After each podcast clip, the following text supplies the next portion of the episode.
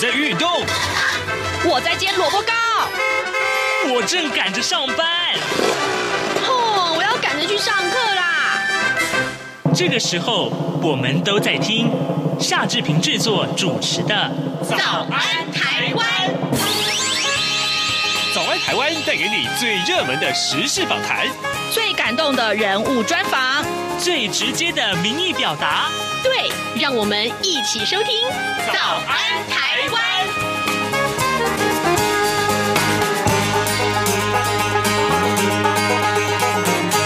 早安，台湾！我是夏志平。今天是二零二一年的一月二十九号，星期五。今天志平要为您播出啊，志平的同事黄丽杰他所为您直播的这个访谈单元。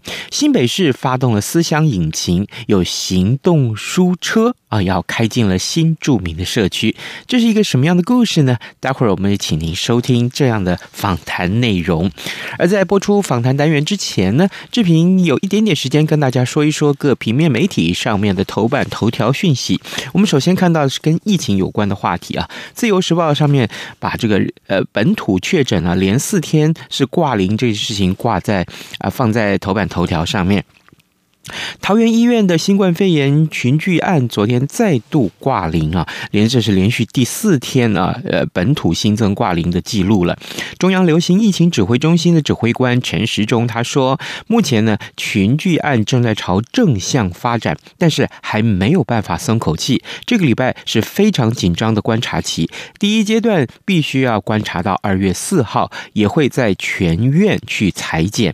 面对春节的疏运，交通部也确定。大众运输车厢将要禁止饮食，而且呢，高铁要停售自由座，这些防疫措施，这个方案的细节到近日才会正式公告。这也是昨天我们就跟您提过的内容。啊、另外呢，我们看到是中国时报，中国时报把呃美国的讯息放在头版头条，这是美国国务卿布林肯他就任的第一场记者会，提到了美中关系有对抗竞争，也有合作。中国时报内文是这样提到的啊，美国国务卿布林肯走马上任之后，二十七号首度就美中关系表态，他表示呢，美中关系具有对抗也有竞争的面向，但是也有合作的空间。他举例称啊。呃，共同因应这个呃气候的变化，还有符合美中这两国的利益。呃，白宫同时也宣布说，为了就解决全球气候变化问题，跟各国加强合作，将会在四月二十二号举办由温室气体主要排放国领袖参加的这个全球气候变化峰会。这场峰会呢，呃，是设想以这个视讯形式来登场，到时候。有可能会出现线上的致呃这个呃习拜会啊。啊，就是习近平和拜登两个人的会用，呃，会面。呃，另外在联合报和苹果日报则是把这一则讯息统统放在头版头条。我们可能要花比较多一点的时间告诉大家，呃，卷入了洗钱案也保管裸钻啊，呃，潜逃十二年，但是呢，现在呢，他陈尸住家的车内，这是谁呢？这是陈水扁前总统的亲信黄芳彦在美国身亡。我们来看一看这相关的内容，卷入扁家海外洗钱。案潜逃美国十二年多的星光医院的前副院长黄芳彦在美国身亡。他的胞弟黄崇彦昨天晚上表示说，独居的哥哥呢，呃，失踪了三四天了。昨天上午被寻获陈尸在住家停车场内自己的车子里头。他听侄儿的口气说，不像外传的举枪自尽事件。他推断啊，有服用安眠药和酒精的哥哥呢，可可能没有注意到呃这个呃使用的量啊，所以呢，呃。可能因为使用过量，呃，而发生这样的遗憾的事情，会再向他的侄儿了解他哥哥身亡的细节。可能很多的听众会问说：“那呃，黄芳彦是谁呀？”哎，其实黄芳彦跟前总统陈水扁的家人结缘甚早啊。一九八五年的时候，陈水扁的妻子吴淑珍，她出车祸送台大医院去开刀。黄芳彦是当时的麻醉医师，而黄芳彦的妻子则是吴淑珍的复健治疗师。在一九九二年的时候呢，黄芳彦担任华星光医院的医疗副院长，并且在两千年陈水扁当选总统。之后，担任了总统医疗团的召集人。在两千零二年啊 SARS 期间呢，黄芳彦他接任了国军松山医院的总指挥，多年来始终是跟扁家关系非常的密切啊。我们再继续往下看，两千年陈水扁呃，两千零八年的时候，两千零八年的时候，陈水扁他卸任，那么黄芳彦就卷入了搜狗礼券案，还有搜狗经营权案，而扁家海外洗钱二点八亿元这些个案子，他通通牵涉在内，而且是遭到了特侦组的查办。而两千零八年的十一月，拥有美国永久居留卡的这个啊黄芳燕啊，他在特侦组的约谈。之前呢，就秘密的前往美国。后来他主动的打电话给特侦组，曾经帮呃陈水扁的妻子吴淑珍保管价值数亿元的八十多件珠宝，包含十一颗的裸钻啊。当时呢，特侦组把黄芳燕列为洗钱案的被告，因为拘呃这个拘传不到啊，没有到案，所以在两千零九年以特侦组字第一号来通缉黄芳燕，这个期限一直到两千零三十。四年啊，二零三四年，在二零一六年的时候呢，民进党赢回了执政权，蔡英文当选总统。那黄芳彦呢，认为将会有新任的驻美代表，他将能够正大光明的搭机返台。不过当时的检方说呢，黄芳彦因为持有美国居留证，检方才无法逮捕返台归案。那么，但是检方会依法去拘捕侦办，不因为新旧政府的交接而有所影响。这也就是今天我们看到这个案子非常受到大家。关注的话题，《联合报》和《苹果日报》啊，都放在头版头条，甚至于啊，《中国时报》也放在头版上面。好的，现在时间已经是早晨的七点零六分五十五秒了，我们先进一段广告啊，广告过后马上为您播出今天的访谈单元。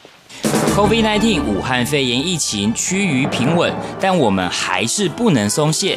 除了落实社交距离及做好个人卫生防护，还要勤洗手，并且在无法保持社交距离及搭乘大众运输时佩戴口罩。防疫新生活，对抗病毒，我们一起加油！早安，台湾，你正吃着什么样的早餐？吐司加火腿蛋，咬一口，然后收听中央广播电台。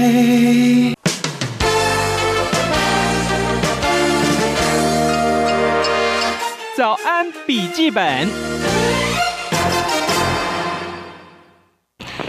这里是中央广播电台台湾之音所收听的节目是《早安台湾》，源自于宋朝学者黄庭坚，他评士大夫读书与否，被现代人简化为一日不读书，言语乏味；三日不读书，面目可憎哦。这时隔大概一千年哦，进入这个网络时代哦，呃，其实要翻书，除了学生比较常常看书、念书之外呢，可能机会是越来越少。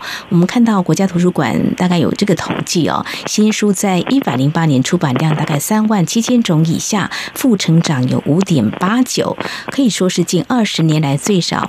可见一斑哦。不过，我觉得不管是新书或是不是新书，相信好书是不会寂寞的。在台湾有部分县市有这个行动书车，让民众不用买书就可以享受拥抱知识的美好。我们今天特别邀请我们新北市立图书馆的秘书陈文增来分享，非常欢迎陈秘书，你好。嗯，丽姐好，还有各位听众大家好。哇，这个十年有成，很不简单。我要指的是我们新北市行动图书车。今年迈入第十年了哦，哇！而且这些书车呢，很会钻，呃，走的地方呢，我们如果说所谓的城乡差距，在新北市幅员辽阔，应该是会有的。但是人口也多，嗯，相信这十年下来，有不少喜欢看书的朋友，都经由这行动图书车。把这好书做分享，应该让他们在生活当中有所谓的这个精神食粮感受，非常的好。所以秘书首先跟我们谈谈这十年下来有甘有苦，不过借书人应该有很多非常温暖的反馈吧。好，呃，我大概先简单介绍一下我们这个行动书车哈。嗯。呃，刚刚主持人有提到我们的新北市的幅员很辽阔，那这个行动式的阅读服务呢，就可以让偏乡地区的市民可以快速获得我们所需要的服务，然后减少城乡的这个知识落差。那新北市这个行动书车，我们就是以最机动方式的服务来克服偏远地区交通不便跟资讯的不足，好让这个阅读没有距离。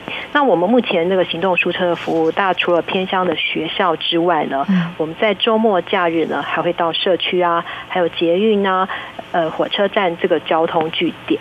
好，我们希望让民众在这个通勤的途中，甚至呢，我们走下楼呢就可以借书，然后通过这个便捷、很机动性的阅读服务，让图书馆是一个动态的图书馆哈，让阅读走到人群。让新北市民有更多呢接近书的机会。哈，那我们目前这个迈入第十年哈，呃，我们不管来自学校老师啊、同学啊，或社区的民众，整体而言，对我们这个行动书车的反应呢，都是非常的好，赞誉有加。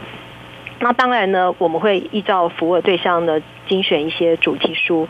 那另外行动书车呢，我们也会不断的推陈出新的新书，然后挑选出最符合的书籍呢，直接送到呢民众的面前。那民众呢，很及时性的就可以找到他们想要的书，然后办证，然后现场借阅，很大大的提升了一些学习跟阅读的便利性。那这个书车除了书之外，有时候我们还会适时的提供玩具，还有随车的一个故事妈妈的分享。哈，哦，对，所以我们我们这个是蛮多元的行动服务，希望让大家的选择性也更多元、更丰富。谢谢秘书，故事妈妈应该是志工吧？对对对，我们有个公益故事妈妈志工团。哇，一定很会讲故事啊！哦，一定有很多孩子们呢，想要席地而坐听故事妈妈怎么讲故事。所以秘书，故事妈妈也应该会告诉你，有一些借书人他们。多不喜爱书，你印象比较深刻的是什么呢？其实我们行动书车有一些甘苦嘛，就是比如说我们在巡回的时候，天气这个因素是很重要因素，说风吹日晒雨淋，但是故事妈妈她看到小朋友很认真的聆听，很专注的看绘本的时候，这些所有的辛苦全都烟消云散，就觉得很欣慰。是，那么我们这个行动图书车哦，要到每个地方，我想呢，我们人力。在我们新北市图书馆还是有限，所以刚刚提到故事妈妈还是要呃请我们的志工一起协力来帮忙嘛哦，所以嗯大概是多久会到某一个地方让他们可以来借阅呢？哦，其实这个就是定点的选择嘛，是不是？哦，其实我们定点的挑选会评估当地的图书的资源啊，还有需求程度，还有整体的利用率，来规划这个停靠据点服务的时间，像树林火车站。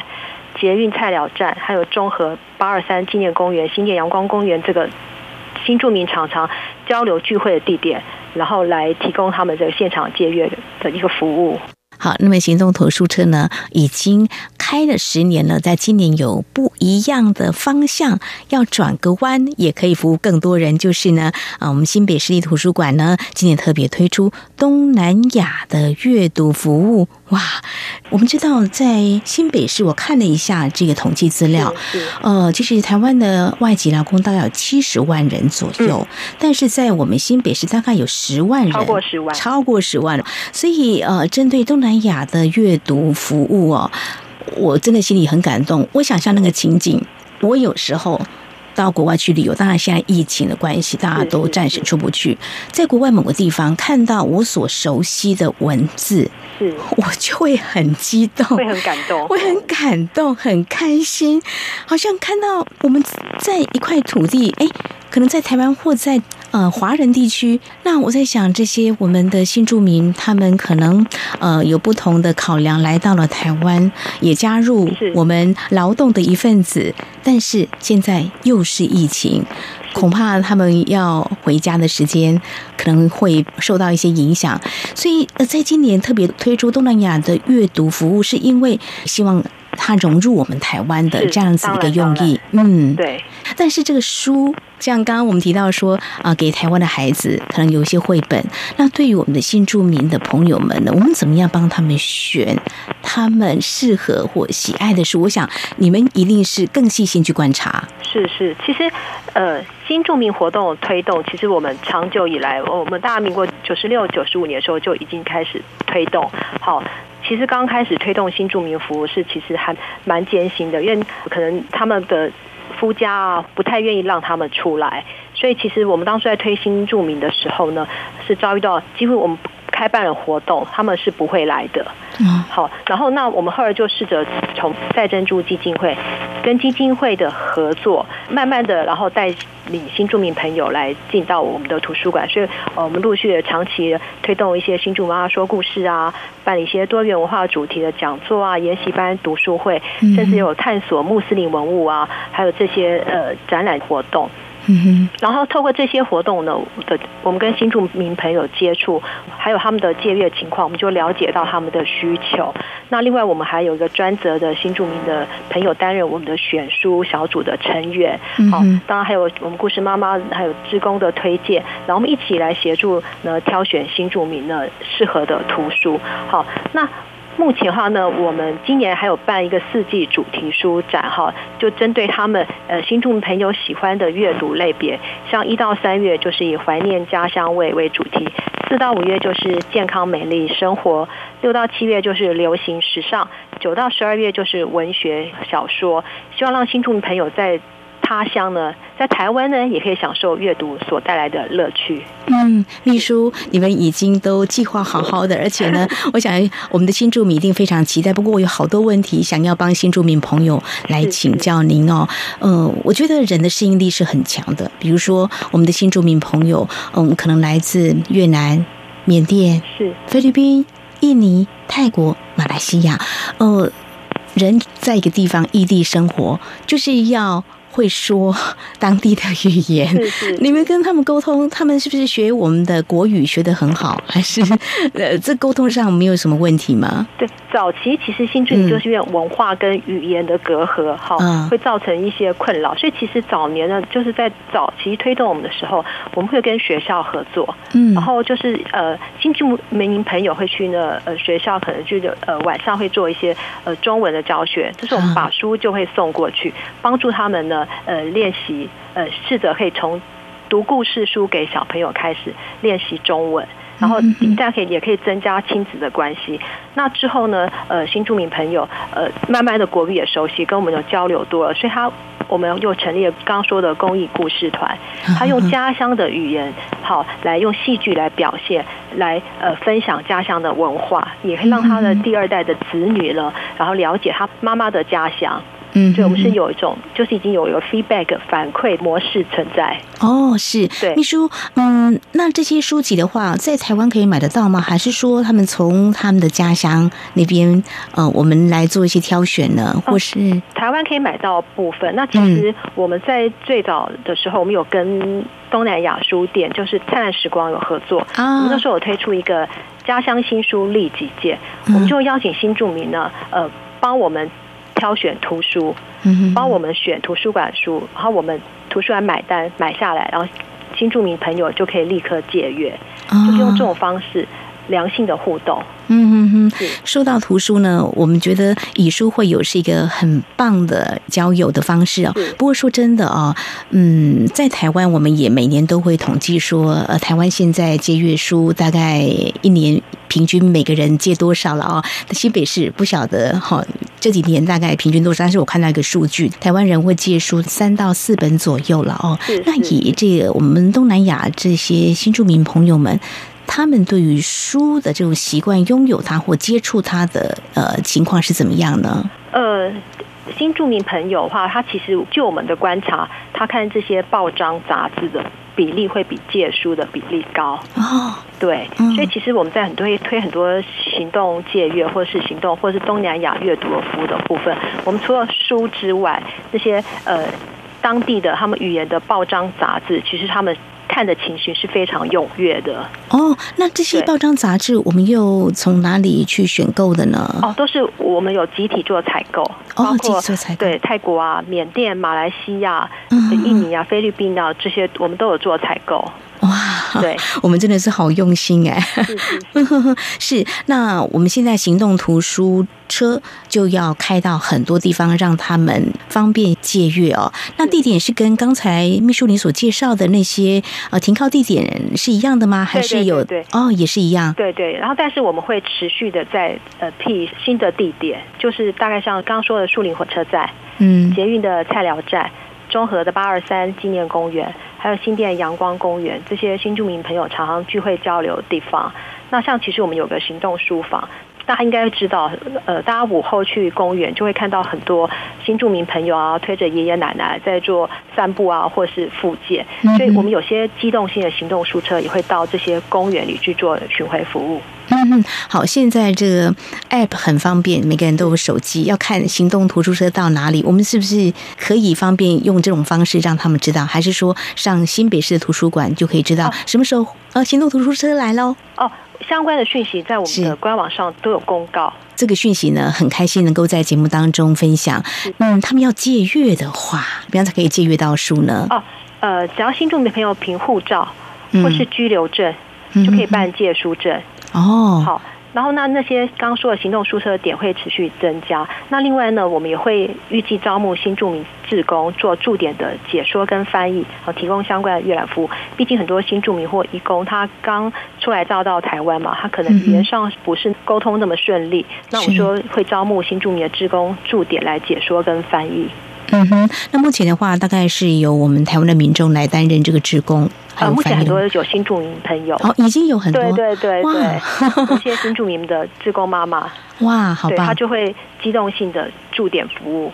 嗯哼哼，这个借阅书籍一次可以借几本啊？然后什么时候归还？哦，一次可以借二十本，哦，一次可以借到二十本。对对对，不管中文书、英文书，或是东南亚语系书，不管，或是视听资料，都二十本，然后可以借一个月，可以借一个月，对，续借再多借三十天。嗯哼哼哼，是，嗯，好，我想我们推动行动图书车呢，已经迈入第十年，应该有很好的这个管理的经验哦。所以在借书方面，过去来说的话，大家有借有还，再借不难，是吧？是是是是是。好，这个绝对不是问题的。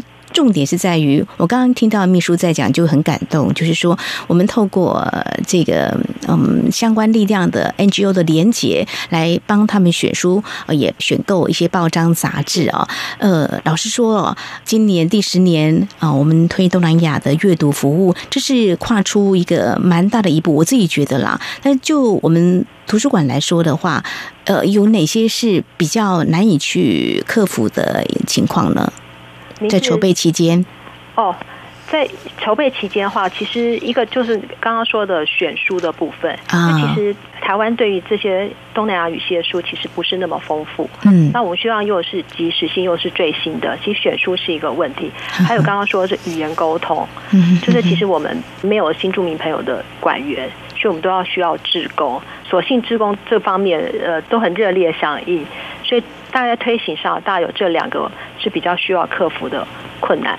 嗯哼，选书哈，还有就相关的志工的，就是多语系的多语系。对，嗯呃，目前来担任我们图书馆的志工是新住民，是妈妈们吗？对，他都呃有些是新住民朋友，他在台湾有居住有一段时间，所以他其实他的中文也是非常流利。他不但用中文可以。介绍台湾人认识新住民，也可以 跟新住民朋友介绍来台湾。哦，这样子哈，好，那我们在这边要鼓励一下我们年轻朋友，应该可以来加入这个行列才对哈。因为台湾呃有新南向的政策哦，那事实上有很多的机会，呃，也有很多呃学习的啊、呃、这样子的管道呢，都可以来接触我们的新住民朋友，可以借这个平台呢，嗯，一方面呢服务我们的新住民的朋友，一方面也让自己拓展一些视野哈，这都是蛮好的。所以呢，我想今天。天呢，我们所谈的是啊，这个行动图书车啊，在今年是多增加了一个东南亚的一个服务。对对对对，那我在想，呃，刚才秘书也有提到说，还推出了，还规划了四季的主题书展。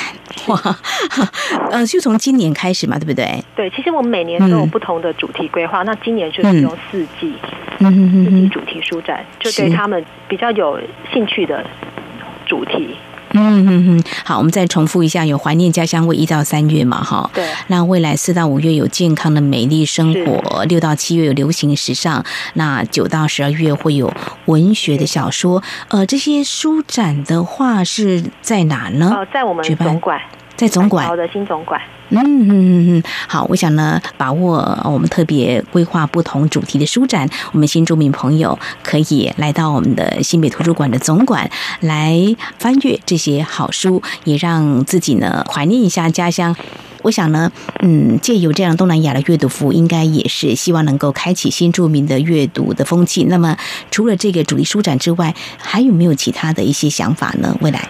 哦，其实我们针对新住民这些推广活动哈，嗯、我们还会配合季节性。啊，比方说农历春节快到了，嗯、大家知道年货大街在展开嘛，所以我们有分馆就会办起书香年货大街，准备用书书香年货，然后用书来围炉，好，然后你会带新住民朋友啊做。剪窗花啊，还有听年节故事，然后呃，可以让呃新住民的亲子感受到台湾过年围炉的这种欢乐气氛跟温暖。那另外还有就是，像我们大家知道中和的华新街，是我们穆斯林最密集的。地区，所以我们综合分馆就会利用他们本身有一个印尼读书会，嗯，好，有一个新住民家庭，每个礼拜天还有个家庭文化交流活动，那就会比方说利用十二月十八有个国际移民日啊，会邀请新住民朋友利用一些传统印尼小吃，用吃来做阅读的交流，透过这种熟悉的家乡味。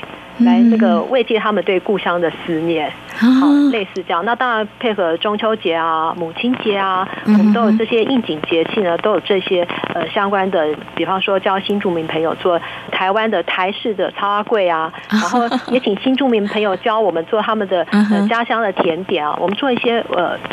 文化阅读的交流，哇，好棒哦！不管用连结或吃各方面的一个主题来做一些连结，让大家都成为一家人啦。好啊，也要推广这个阅读的风气，我觉得真的是一个很棒的一个活动跟构想啊。好，我们新北市的行动图书车，呃，第一个十年承载着拉近城乡差距，把这个知识落差给它拉平。那迈入第二个十年，是具有另一种书香况味啊，因为它柔和了填补我们新住民的思想情怀，我们在今天呢非常感谢我们新北市立图书馆的秘书陈文泽秘书做非常啊详细的介绍跟分享，非常谢谢您，谢谢，谢谢谢谢大家，谢谢各位听众。本台冬季频率将从台湾时间二零二零年十月二十五号上午九点开始，到二零二一年三月二十八号上午九点为止进行调整。到时候晚上七点到八点，原本七二三五频率播出的国语节目将停止播音。另外，从十一月一号零点开始，到二零二一年二月二十八号二十四点为止，原本六点到八点播出的国语节目将调整为六点半到八点半播出。不便之处，敬请见谅。早安，台湾，你正吃着什么样的早餐？吐司加火腿蛋，咬一口，然后收听中央广播电台。早安，报马仔。这里是中央广播电台台湾之音，您所收听的节目是《早安台湾》，我是夏志平。这时候是早晨的七点二十八分十七秒了，我们来看一看有哪些其他重要的新闻啊。有关于疫情，可能还是大家最关注的。呃，尤其是呃，指挥官陈时中说呢，呃，这两天到二月四号之前，疫情是进入一个紧张期的一个第一个阶段啊。好，那么今天在呃《中国时报》上面也提到这样一件事情，其实还不错，这是一个正面的消息。呃，全球这个新冠肺炎累计确诊人数已经突破一亿大关了，而台湾的抗疫绩效全球排名第三。诶，还有哪 两个国家会赢过台湾呢？第一名是纽纽西兰啊，第二名是越南，好，第三名台湾，第四名泰国，再来是塞浦路斯、卢安达、冰岛、澳洲、拉脱维亚跟斯里兰卡。这是今天我们看到这样一个讯息。另外呢，就是呃，台币强升啊，央行理事忧心会有。荷兰病，呃，这是一个呃，其实呃，有空我们跟大家详述这件事情好了。央行理事啊，呃，这个市井啊，市井，当前新台币汇率的升值啊，很跟当年的荷兰病背景相似啊。虽然因为电子业出口畅旺而导致新台币巨升，但是要小心，呃，不要因此导致其他出口产业的丧失国际竞争力，就是呃，可能传统产业比较有害啊。而当然提到了这个钱这件事情，台股已经外资连着五天呃卖出啊，这个高达卖差是一千两百二十亿，这件股市对对台北股市可能有一些影响的。好，呃，今天礼拜五了，祝大家有愉快的周末，咱们下周下周一再见喽，拜拜。